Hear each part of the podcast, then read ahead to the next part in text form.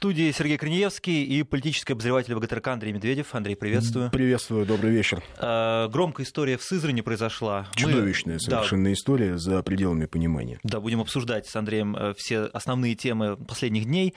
Итак, мужчина ударил пожилую женщину. Его зовут... То есть, в принципе, на этом можно закончить. Мужчина ударил пожилую да. женщину. Там Всё. еще очень странно полиция себя вела, потому что когда э, вызывали их, говорили, вот он пришел еще раз там что-то купить. Они говорили, ну вы пока их задержите, мы уже, в принципе, кого-то другого нашли. Там очень вообще странная история показано, что люди как-то не занимаются. Одни плохо охраняют правопорядок, другие еще что-то там Других, плохо делают. Э, какое-то чудовищное представление о морали и да, нравственности. какая-то общая. И да. да, сейчас родственники этого человека, ты начал говорить, как угу. его зовут? Виталий Кондратенко. Виталий Кондратенко. Прекрасно. А, кстати, Виталий Кондратенко занимается, насколько я понял, какими-то смешанными единоборствами или чем-то таким, каким-то вот там боксом, возможно, возможно, ММА. Mm-hmm. А так или иначе, ведь ситуация как выглядела? Стоял Виталий Кондратенко в очереди. Сзади него стояла эта пожилая дама. Ни с того ни с сего он развернулся и ударил ее. Да. То ну, есть вообще так, да. без какой-либо причины. Да, кто-то написал, я читал отзывы в соцсети, э, замечательно, меня поразил отзыв. А, а может быть, она ему что-то до этого сказала. Ну, то есть, да, понимаешь, повод. это уже... Угу. То есть, это ведь чудовищно для какого-то количества наших сограждан представление о том, что э, пожилая дама что-то ему до этого сказала, что не попало в камеру наблюдения, уже является основанием для того, чтобы этот подонок взял и ударил женщину. Ну, которая думаю, годится ему в бабушке. Да, не большинство. не большинство. Не большинство, но тем не менее. А, искаженное представление о морали есть, оно сформировано. Оно сформировано а, по-разному. А, причин масса, от э, «Дома-2» в эфире до, э, простите за э, банальность и патетику, распада пионерской организации, которая так или иначе, но все равно за нравственность подрастающего поколения отвечала. Сейчас никто не отвечает. Не знаю. Я не знаю. Угу. Ты знаешь такую организацию? Я не знаю. Может, У меня школа? Не... А, возможно. Но я думаю, что все это очень сильно зависит от каждой конкретной школы, от каждого конкретного преподавателя, от каждого конкретного тренера, я ведь очень хорошо помню а, в советском в советское время, когда ты приходил заниматься боксом или приходил заниматься дзюдо, а у тебя тренер обязательно спрашивал дневник. Угу. Тренер а, всегда интересовался, чем ты живешь, чем ты дышишь, какие у тебя помимо спорта интересы, какие у тебя мотивы, почему ты пришел заниматься боксом или дзюдо или чем-то, или самбо. А это именно вот в единоборствах. Так было всегда. И тренер был больше, чем тренер. Он все-таки был еще один учитель. Наставник. А, еще один угу. наставник. Сейчас, э, ну, в силу того, что все эти истории коммерческие, и только отдельные, э, отдельные тренеры ведут секции бесплатные для мальчишек, чтобы они по улицам не ходили, не болтались без дела. И это, это действительно ну, некий такой учительский подвиг, честно сказать, потому что люди на свои деньги арендуют залы, предоставляют возможность э, подросткам заниматься, но тем не менее, да, возвращаясь к ситуации э, в Сызрани, а, действительно, один избил, другие не хотели принимать заявление у пожилой женщины. Ну, что там, зачем вот это мелочь? Третьи написали в комментарии, что, в принципе, может быть, Может, она повод. ему что-то сказала. Да, что-то да. сказала ему. То есть, наверное, все-таки дело не в ударе. Просто этот удар, он как катализатор, как некий маркер. Он высвечивает сразу комплекс проблем. Комплекс отношений между людьми, комплекс а, он высвечивает а, то, что происходит с моралью, с нравственностью у нас, у всех. Он происходит, а, кстати, у сотрудников полиции, потому что, в общем, они же мы все время говорим, сотрудники полиции, сотрудники полиции, как-то так немножко вот а, а, а, забывая о том, что каждый из них офицер, каждый из них присягу давал родине служить, защищать людей. И а, каждый такой случай, когда вот там пожилую женщину высмеяли и не приняли у нее заявление, или не сразу приняли, или когда оказалось, а, что, скажем, а, полицейские кого-то избили, уводили или, не дай бог, убили. А, это чудовищный удар по имиджу полиции, при том, что а, я знаю огромное количество ребят, которые, а, честно служат, я знаю ребят, которые были моими друзьями, были потому что они погибли в бою. Там, кто-то на Северном Кавказе, кто-то здесь, в Москве, при задержании. И вот каждая такая ситуация, это, конечно, оскорбление памяти вот этих людей. А, был такой случай, когда брали банду, она грабила автозаправки в Москве. И а, прапорщик полиции, кинолог, который был разведен, жил с дочерью инвалидом, жил в общаге. Вот он собаку пожалел и не пустил ее, потому что понимал, что собака не выживет. А сам пошел задерживать. Вот прапорщик Толстиков погиб, а дочь его осталась сиротой. Но вот он до, последнего, до последней секунды он вел себя как достойный русский офицер.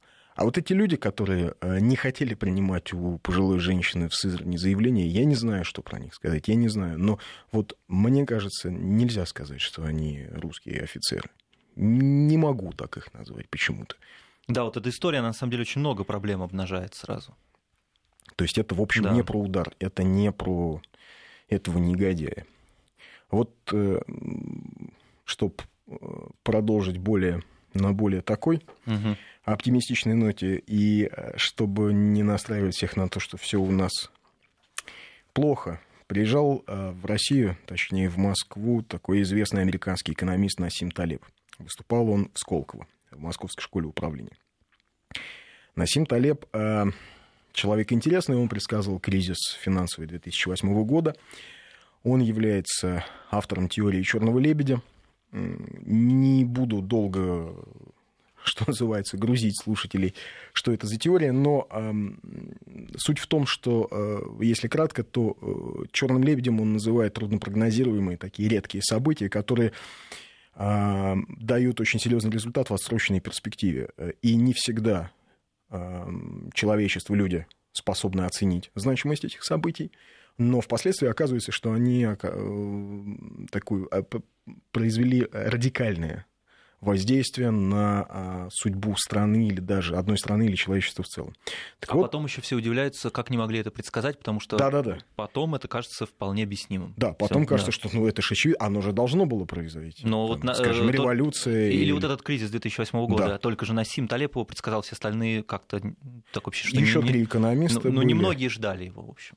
Да. да. Хотя все было, все к тому и шло. Как но, теперь, но это да, нам понятно. теперь кажется, да.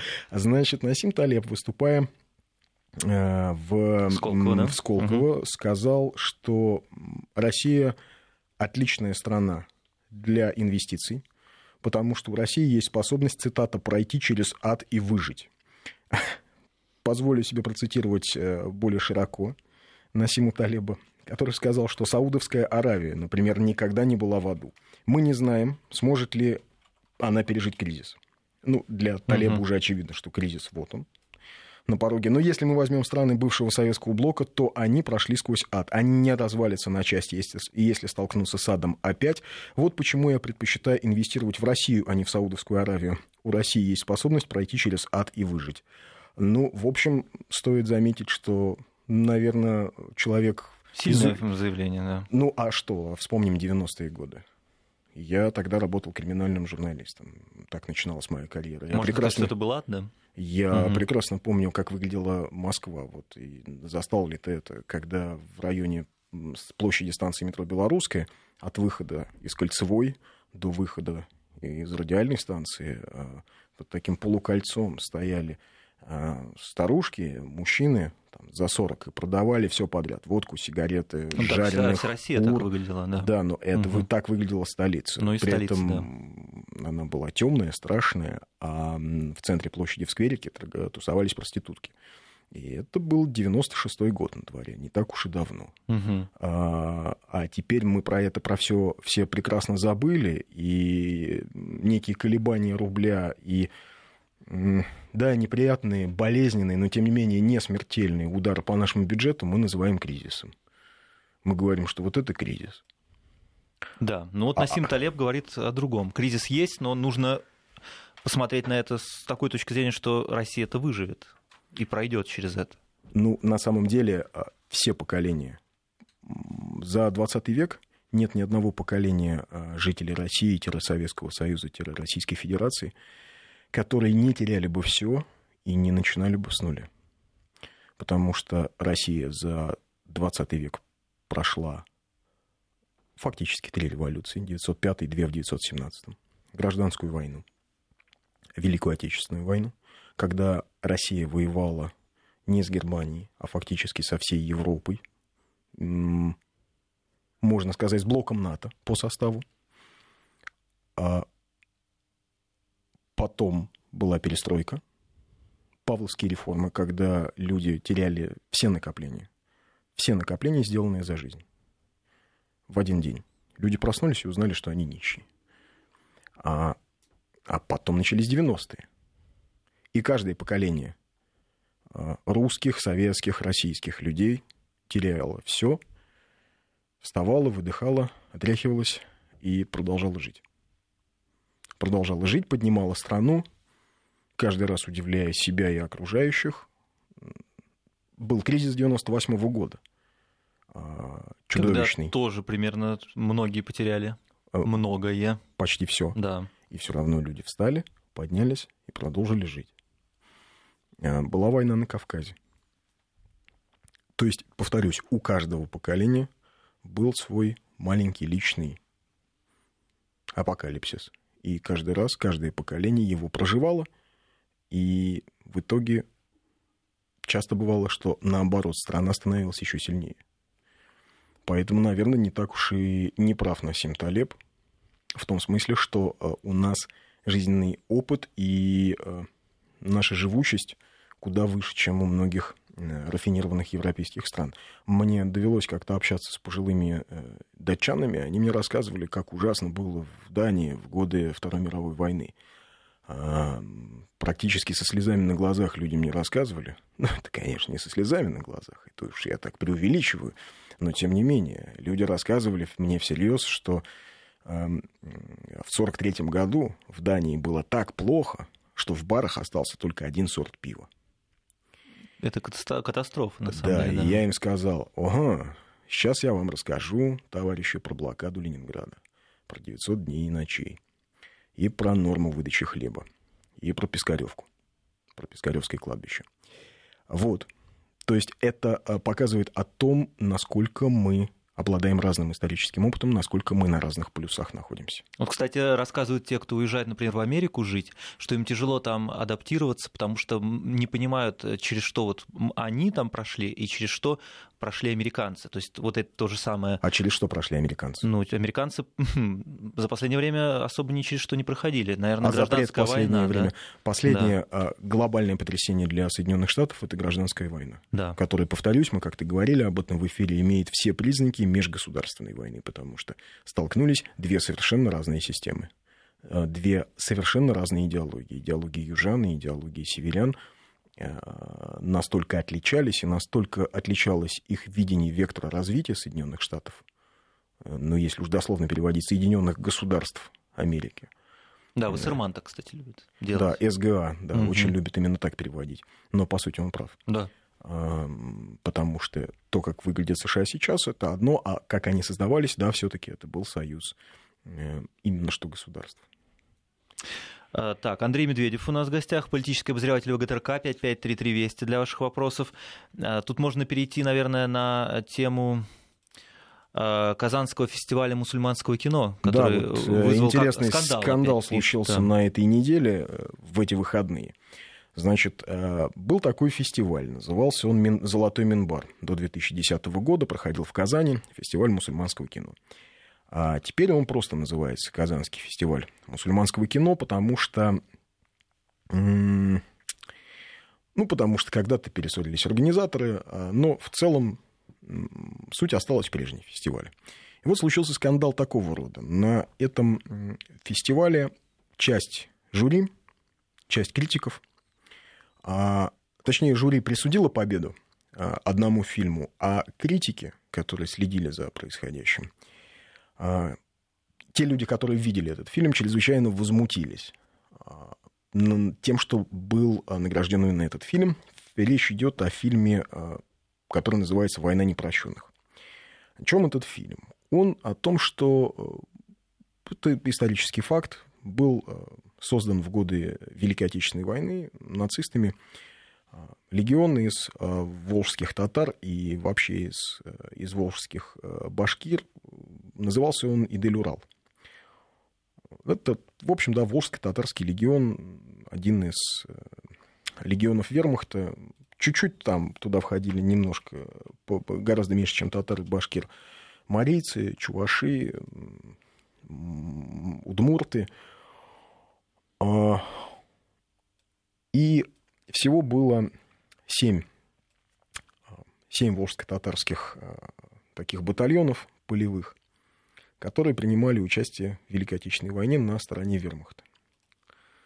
И вот этот фильм «Война непрощенных» вызвал возмущение критиков тем, что он не то чтобы оправдывает этих людей, которые перешли в годы войны на сторону вермахта, он скорее э, дает... Это скорее такой лукавый разговор. Давайте задумаемся, был ли у людей выход, и вообще, что это была за страна, которая предполагала защищать. Происходит. Да, происходит очеловечивание. Вот что интересно, один из э, экспертов в этом фильме, это такой своеобразный человек, который в Подмосковье, в Подольском районе, открыл музей антибольшевистского сопротивления. Там форма э, воинов Власовской армии, там портреты Власова, там какие-то документы. Это частный музей, зовут его Сергей Василенко. Вот он один из экспертов этого фильма о войне непрощенных.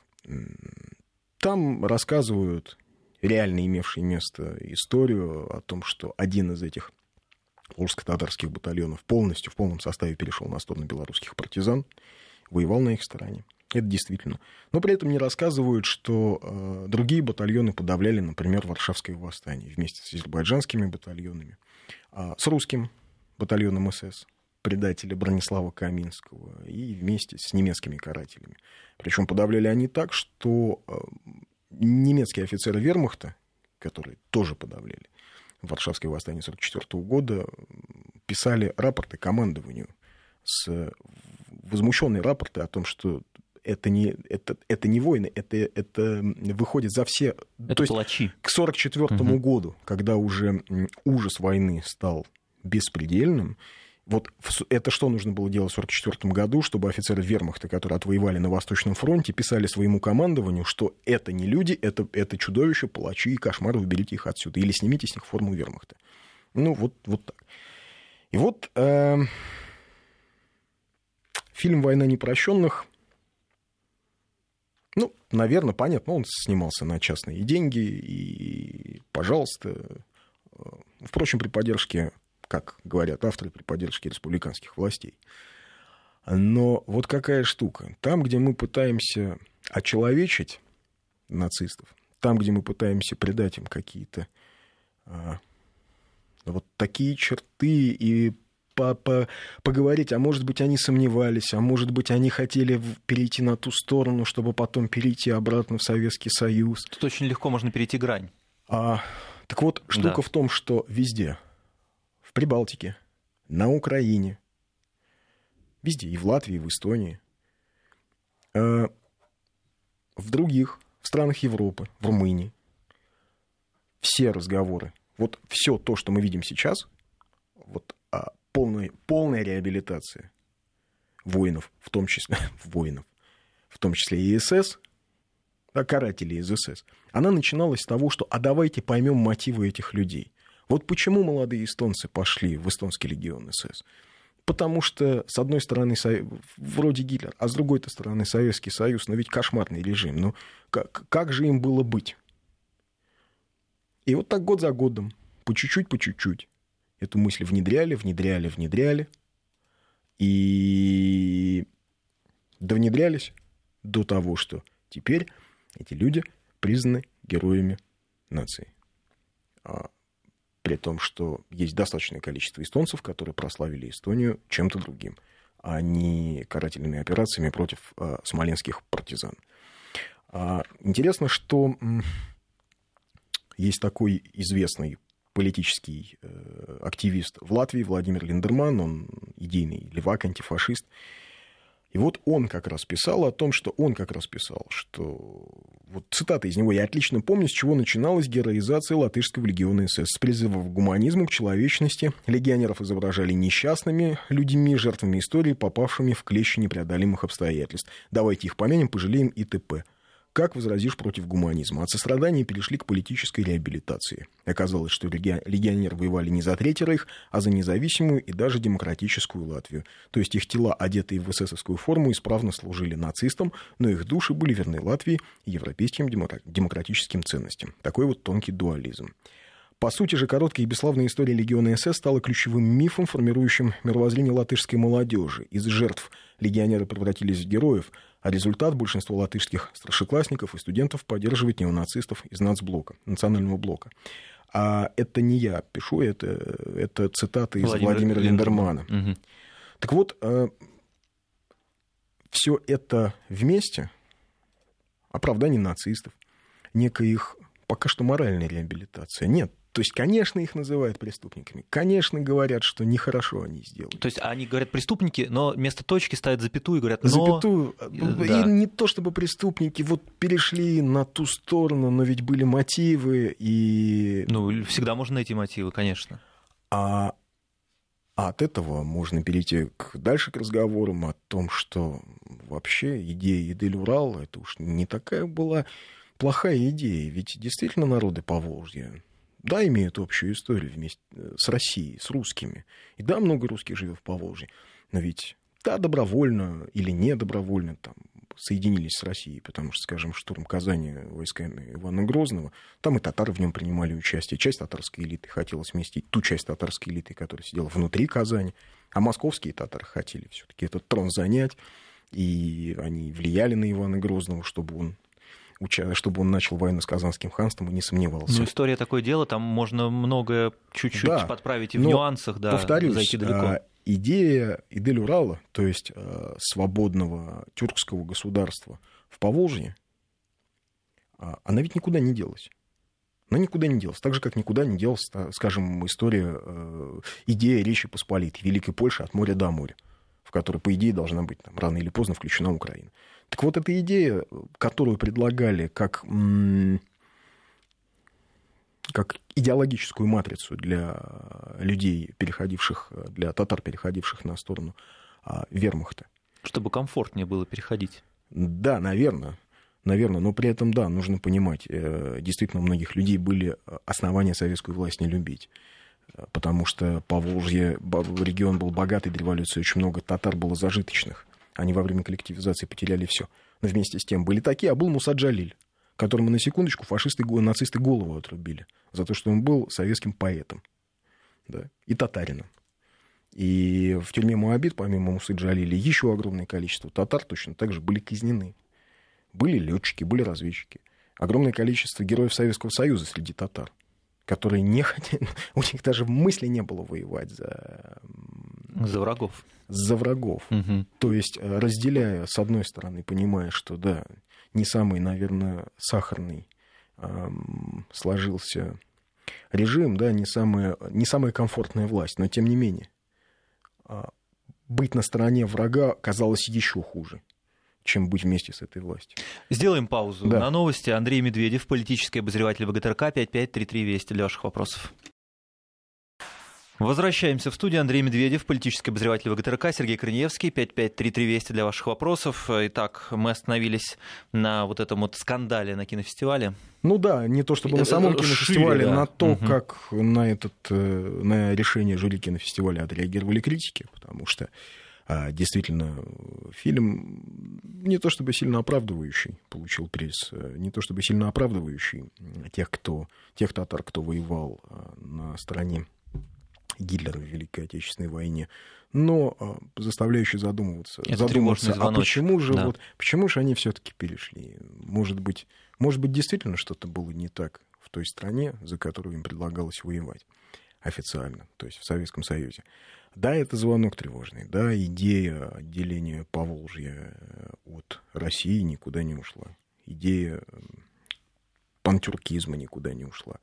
А вообще идея фрагментации России никуда не ушла. У нас под боком Украина. Чего говорить? Я не устану повторять, все, что придумано для Украины, придумано точно так же отлично срабатывает и в России. И идеи Майдана, и идеи того, что вот сейчас мы власть поменяем, а дальше все хорошо будет, и идея о том, что если мы э, поскорее фрагментируемся, угу. то нам станет куда лучше. То есть э, это все пробные шары. Подобные фильмы, музеи борьбы с большевизмом, книги либеральных историков, которые рассказывают о том, что а, Сталин-то был ничем не лучше Гитлера, и что уж вы хотите. Ну, между ними ставят знак равенства, да. Абсолютно. Вот, э, поэтому звонок тревожный. Просто интересно, как на него дальше будут реагировать, как на всю эту ситуацию сложившуюся будут реагировать и власти, и, и авторы фильма. Может, они действительно не видят ничего такого, что... Может быть, не со зла, может быть, там не было вот этого умысла. Сомневаюсь. Ну, хм. автор фильма делает... Э, он же для чего-то делает фильм. То есть он хотел это сказать, да? Посмотрите, обратите внимание, давайте задумаемся. Да, были такие угу. наши соотечественники. Что рассказывать про татар-героев Советского Союза? Зачем они? Подумаешь, тоже подвиг там на стороне, ну, наверное, на да, стороне это... СССР угу. воевать. Давайте не, лучше не расскажи. приз за это. Абсолютно. Наверное. Да, это, не, это же так банально, что ли? Банально. Какие-то да. какие герои Советского Союза, да. какие-то там Брестскую крепость защищали, летчиками были. То ли дело на стороне Гитлера воевать. Что там Муса да. Джалиль? Ну, подумаешь, голову отрубили. Угу вообще это все, все не то. А, я, а, ну, вот кто-то пишет о роли СМС, о роли Финляндии в блокаде Ленинграда молчим. Да почему же молчим? А, не знаю, что имеется в виду в этом коротком вопросе. Всем известна роль Финляндии в блокаде Ленинграда. Ну, это упрек нам, что мы мало говорим о роли Финляндии в блокаде Ну, может быть, это упрек э, в том смысле, что когда-то в, в Питере был открыт э, бюст Маннергейму, а, который, да, возглавлял Финляндию. В... Именно, да, он отдавал приказ, и да, финская армия наряду с немецкой по реке Сестры шли позиции а, финских войск. Но тот же самый Маннергейм в 1944 году очень быстро вышел из войны, вину признал, покаялся, можно сказать. И тем самым, наверное, а, не, не то чтобы облегчил судьбу Ленинграда, уже нет, но а, позволил советскому командованию перебросить части из-под Питера а, на другие, на другие фронты. И это не к тому, что он вдруг стал хороший, абсолютно нет. Роль Маннергейма в блокаде Ленинграда не такая же, как а такая же, как роль, скажем, Гитлера. Вот да, нам пишут, вот... Э, поправляет Муса Джалиль и многие угу. другие писатели были в Идель Урал. Они должны были агитировать воевать против СССР, но вместе, вместо этого начали выпускать подпольную листовку с агитацией и перейти на сторону Красной Армии. После чего и перешел батальон на сторону белорусских партизан. Ну, я сказал об этом, да. Действительно, перешел целый татарский батальон на сторону э, белорусских партизан а другие татарские батальоны Не участвовали а, в массовых карательных акциях и убивали польских повстанцев а, в 1944 году. А вот советские военнопленные, небольшая группа советских военнопленных, которые сумели бежать, э, около 30 человек, воевали в польском восстании на стороне поляков, все погибли, и их имен и фамилий э, почти никто не знает. Их до сих пор, этих имена и фамилии до сих пор не удалось восстановить по-моему, два или три человека известны из этих русских, э, из этих советских солдат, которые воевали на стороне русских. Это я оговорился, там были не только русские, угу. там были украинцы и белорусы, и, по-моему, даже э, возможно, и представители других народов СССР, потому что сидели в лагерях все. Но вот они воевали, погибли все до последнего человека. Имена этих героев, ну, к сожалению, вот, остались неузнанными. Но польские повстанцы, участники восстания, вспоминают про то, что эти советские военнопленные были, то, что они воевали, то, что они героически погибли. Да, Значит, нас... Что касается Мусы Джалиля, угу. а, эта история, что он был на, а, в со... Э, что он а, сам был в легионе Идель-Урал, впервые для понимания нашего а, уважаемого слушателя из Татарстана, впервые эту информацию о том, что Муса Джалиль и много других татарских писателей вступили в организацию Идель-Урал, появилась а, в немецких газетах и в немецких агитационных листовках. А в годы Великой Отечественной войны. А, и вот оттуда она так и продолжает кочевать, кочевать. Сначала в американские газеты, Но это вирус, в иммигрантские, информационный вирус. Угу. Теперь она уже вроде как признана официальной, что он туда сначала вступил, что он сам был татарским националистом, а потом уже вот, значит, начал вести подрывную деятельность. Подрывную деятельность. Угу. А, но да, вот, к сожалению, это плод работы ну, это вот, вот когда мы согласились, что у нас фонд Сороса начал печатать учебники истории, вот мы получили примерно такие представления там, о героях эм, былых времен, былых времен угу. героев Великой Отечественной войны. И вот там, где мы говорим о том, что вот об этом, где мы позволяем шутить там, по поводу Карбышева, генерала Карбышева, вот мы начинаем предавать свою историю и себя. Вот, э, да, интересный да, человек написал угу. по поводу э, нашей первой темы. Да, кстати, я напомню, в общем, в Сызрани избил пенсионерку мужчина. Его зовут, кстати, его называют теперь Сызранский Тайсон. Мне кажется, в этом есть что-то позитивное. Оскор... Мне кажется, в этом есть что-то оскорбительное для Майка Тайсона. Для Тайсона, да, но для вот этого товарища, для Виталия Кондратенко, мне кажется, это Потому что Майк Тайсон, да. в конце концов, э, употреблял Не... наркотики и бил своих сожительниц каких-то моделей и так далее. Но старушек-то он никогда не бил. Да. Хотя и был, э, по-русски говоря, таким гопником из Черного района, где его и нашел тренер. Угу. Совершенно случайно. И вот пишет человек, еду в метро, входит пожилая дама, начинает всех расталкивать своей сумкой, орать, что все должны ей в силу возраста. Я считаю, что имею полное право взять ее за шкирку и удалить из вагона. Артем. Ну, что могу ответить Артему? Рад за то, что Артем так как-то убежден в том, что он имеет право взять пожилого человека и выкинуть из вагона. ну, главное, Артем, Артем, да? не бейте ее, главное. Вот уже только не бейте. Не могу вас остановить и не могу вас убедить в том, что даже выталкивать пожилого человека априори не очень хорошо. Это не моя, наверное, функция говорить вам об этом. Упустили, Артем, это? Упустили. Не могу так сказать, да. не могу, не готов сформулировать. Просто попрошу Артема а, все-таки хотя бы пожилую даму не бить. Так, э, ну и думаю, может, пока хватит с СМС, еще же есть масса тем. Да, есть масса тем, да. есть отличная тема, что лицами новой антиалкогольной кампании э, собираются сделать Стивена Сигала и Роя Джонса. Вот, кстати, так, плавно от, от уличного бокса, бокса, от бокса к боксу. Да. А, что касается Стивена Сигала и Роя Джонса, эм, ну, наверное, безусловно, Стивен Сигал сделал много хороших смотрибельных боевиков. Рой Джонс, безусловно, великий боксер. И обсуждать нечего. А тем более он вообще гражданин России теперь. Да. И собирается Наш купить себе да, домик в Крыму. Но эм, еще лицами антиалкогольной кампании собираются сделать Николая Валуева, насколько я знаю, э, Федора Емельяненко, Елену Исенбаеву, Лепницкую. Но, честно говоря, у меня есть иногда ощущение, что люди, которые принимают какие-то решения, они живут параллельно. То есть молодежь в России живет в своем мире, а эти люди живут где-то в своем. Почему они считают, что именно Рой Джонс или Стивен Сигал являются примерами для подражания? Куда большими, чем такой же непьющий, например, Александр Шлеменко, выступающий в Белатор, и человек, который, между прочим, не отказался от российского гражданства, который не остался жить в США, который зарабатывает там деньги на боях, а приезжает к себе в Россию, в Сибирь и тренирует подростков, проводит мастер-классы, а продолжает жить здесь, хотя с бытовой точки зрения ему, конечно, было бы удобнее жить там, а не мотаться между странами. А не знаю, почему им кажется, что Стивен Сигал для молодежи куда больше кумир, чем, скажем, Брати Чудиновы, которые выступают на профессиональном ринге в США. Вот здесь я вижу какую-то странную историю. То есть кто выбирал, кто, кто решает, что именно этот спортсмен является для молодежи кумиром и ориентиром. С моей точки зрения, как раз э, те люди, о которых я говорю.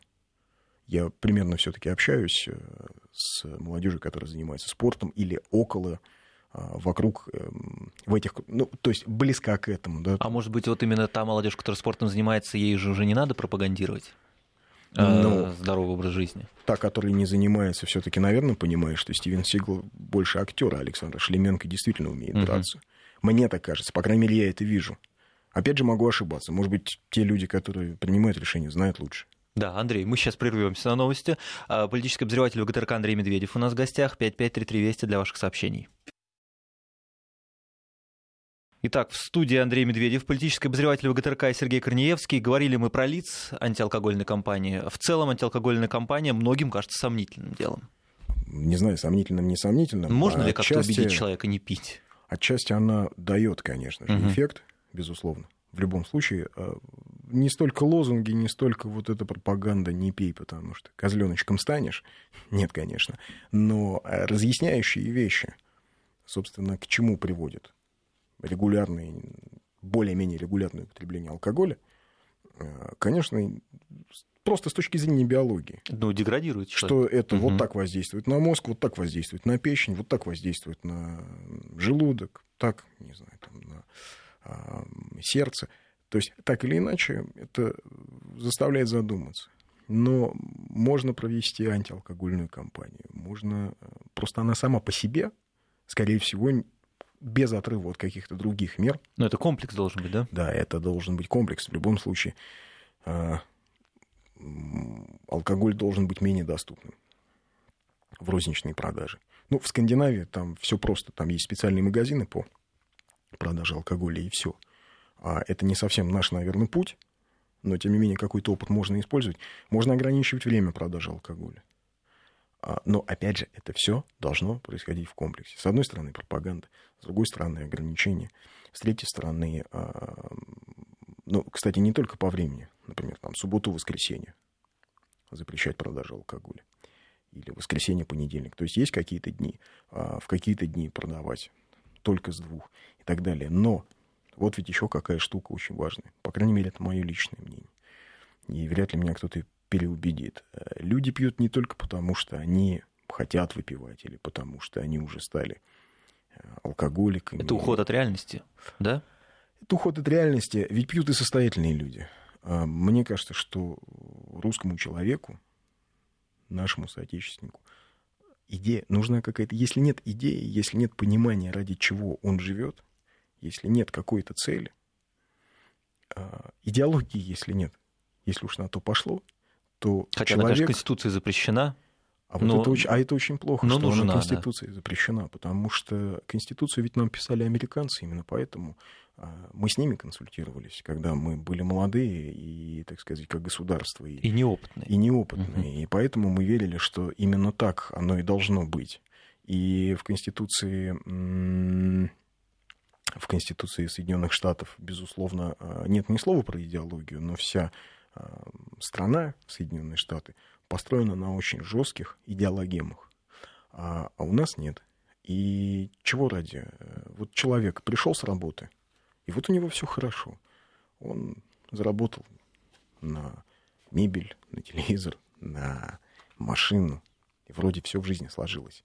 Но есть что-то еще, для большинства наших соотечественников. Я это вижу, в это верю. Я, я понимаю, что люди, они задают вопрос, а дальше-то что? Но мы говорим о разных уровнях пирамиды Маслоу. Когда удовлетворены первичные потребности, надо переходить на следующий уровень, на духовный. Да, на духовном угу. уровне, ладно, кто-то находит себя в религии. Но в целом религия не подменяет идеологию. Религия может ее дополнять. Религия дает какую-то нравственную матрицу. А идеология? Куда идет страна? Для чего она живет? мы э, можем уже в конце концов сказать, что мы строим великую страну, что наша задача, да, у нас трудности выше крыши, да, у нас не все получается так, как мы хотим, и не все так быстро, как мы хотим. Но пока мы не людям не сформулируем идеологию, а, проблема останется. Потому что э, Советский Союз начал рушиться ровно в тот момент, когда а, идеологическую подпорку выдернули и сказали, ребят, какой, ну, какая великая страна. Посмотрите, вот материалы 20-го съезда. Да, безусловно, репрессии были. Что говорить? Да. Но а, была идея, и а, была реальность, которая, например, давала людям в 30-е годы. Ведь мы не понимаем, как жила Европа, как жили Соединенные Штаты в 30-е годы. А Советский Союз предоставлял миллионам людей колоссальный социальный лифт. И вчерашние и дети а, крестьян, вчера неграмотных, а сегодня эти крестьяне научились читать, а их дети становились летчиками, архитекторами, военными, учителями, столеварами. Это был колоссальный социальный лифт. Миллионы людей вышли из землянок, из нищеты а, на совершенно другие уровни, на совершенно другие просторы, даже на другие уровни мышления.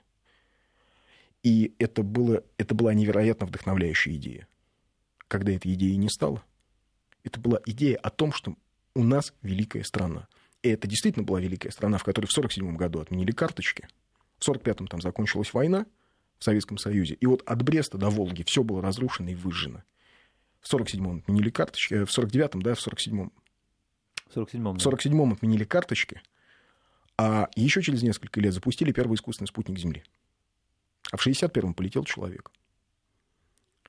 То есть через 16 лет после войны в космос полетел первый человек, и это был человек советский.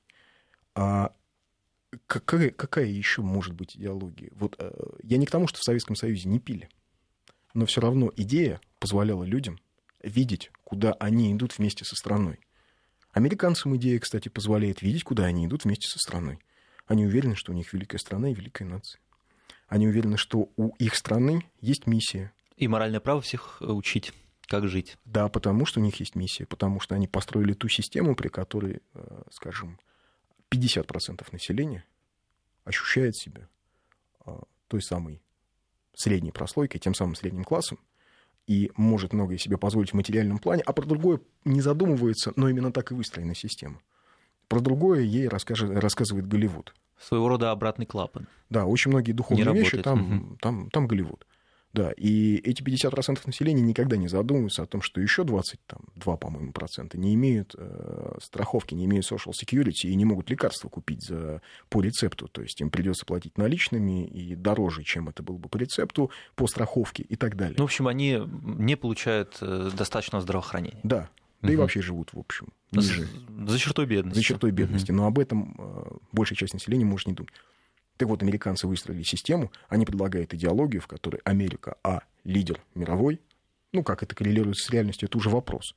Б, а, Америка побеждала, побеждала и побеждала, в ну, том числе во Второй мировой войне. Да. Кто, кто Гитлера победил? Русские? Какие русские? Это же американцы все были. Они всех победили. И русских, и японцев всех победили. Но про это сняты фильмы, и, и значит, это правда. Конечно. Да, Голливуд рассказал, значит, это правда. Да. И во Вьетнаме поражение они превратили в победу, а дальше они только побеждали. Таких мощных, невероятных политических монстров, как Гренада, Панама, там, Ирак. Великие державы. Великие да. державы, просто огромные пассионарные многомиллионные нации. А вот и все. Но мы можем смеяться, мы можем не принимать. Идеология есть, она работает, она лежит в основе, что, кстати, не мешает американцам очень многим быть глубоко религиозными людьми. Но, Но одно другое дополняет. Одно да? другое дополняет. Есть идеология. В рамках этой идеологии а, люди существуют, и каждый человек понимает, почему он должен заниматься спортом, ради чего он должен а, растить детей, какую страну наследуют его дети. Пока мы не предложим внятной четкой идеологии, пока мы не заявим жестко, что мы великая держава, а мы великая держава. При всех наших сложностях. Покажите мне другую страну, которая за 25 лет, за 24 года а, прошла такой путь, как Россия. Кто сейчас помнит, что Россия взяла на себя все долги бывшего СССР? Все. И выплатила одна Россия. Все долги бывшего СССР. Да, ну тут надо, наверное, сказать, что еще в Америке есть американская мечта, и да. она сейчас перестала работать. А, Кстати. Да, теперь уже люди не уверены, что их дети будут жить лучше, чем они. Почему? А, они не уверены, потому что сейчас экономика у них как-то не позволяет им так развиваться. То есть нельзя сказать, что средний класс вырастил детей, и этот ребенок из среднего класса станет там высшим средним классом. Но, Может есть, не попасть. Э, это твое мнение, и как э, нет, кремлевского так, пропагандиста? Нет, Или так это говорят, действительно говорят так американцы? Так говорят, так, ну, например, так пишут в газетах сейчас в американских. Как бы это в упрек Обаме, наверное, делается, что вот он э, загубил американскую мечту. Возможно, из-за того, что вот эти 22% сейчас, э, может быть, что-то получат, какое-то здравоохранение. Но в любом случае, а, американская мечта ну да, бедные важна. получают здравоохранение за счет богатых. За счет богатых, да. конечно. А у них же там всегда именно ты работай, в этом-то американская мечта. Я буду работать, я буду вкалывать, но мои дети будут жить лучше, чем я. Сейчас это уже не так. То есть дети богатых будут жить лучше, а дети бедных не будут. Вот, ну, может быть, э, для России нужна тоже какая-то такая российская мечта? Да, должна, Вот. должна быть. Она же очень материальная. Ну, то есть ты хорошо много работаешь, и ты много зарабатываешь, и очень хорошо живешь. Материального для русского человека мало, потому что вот тогда, я, я еще раз повторюсь, русский человек за материальным должен что-то еще видеть. Мгм. Потому что эм, нет другой ни одной страны, где в истории, в истории войн было бы столько а, подвиг- подвигов, связанных с самопожертвованием. Воздушных таранов, танковых таранов, а, ситуации, о чем с удивлением, вообще невероятным, это было невероятно для Гальдера, э, начальника немецкого генштаба, что русские подрывают себя в дотах.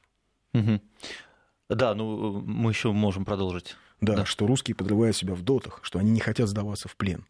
А мой товарищ, тоже бывший военный корреспондент Саша Минаков, Александр Минаков, он сейчас работает на другом канале, он возил фильм «Брестская крепость», показывал французам в городе Бресте, города побратимы. И делал, э, ну, общался с этими французами, и ему люди на полном серьезе задавали вопрос, а чего не сдались-то? Ну, чего вы не сдались-то? Какую-то Франция же вся крепость. сдалась. А Да. вот а, в этом и разница. Зато сохранили, я не знаю, архитектурное наследие. Да, но есть что-то в нас, что нам не позволяет сдаться. Да. Должна быть какая-то идея, которая нам скажет внутренне, ребята, стоп, мы не можем, не можем пить, не можем себя разбрасывать, мы должны жить ради чего-то великого. Андрей, спасибо большое. Спасибо, Сергей. Андрей Медведев, политический обозреватель ВГТРК. Э, Мы сейчас прервемся на короткие новости и вернемся с программой «Отражение». Будем подводить итоги дня.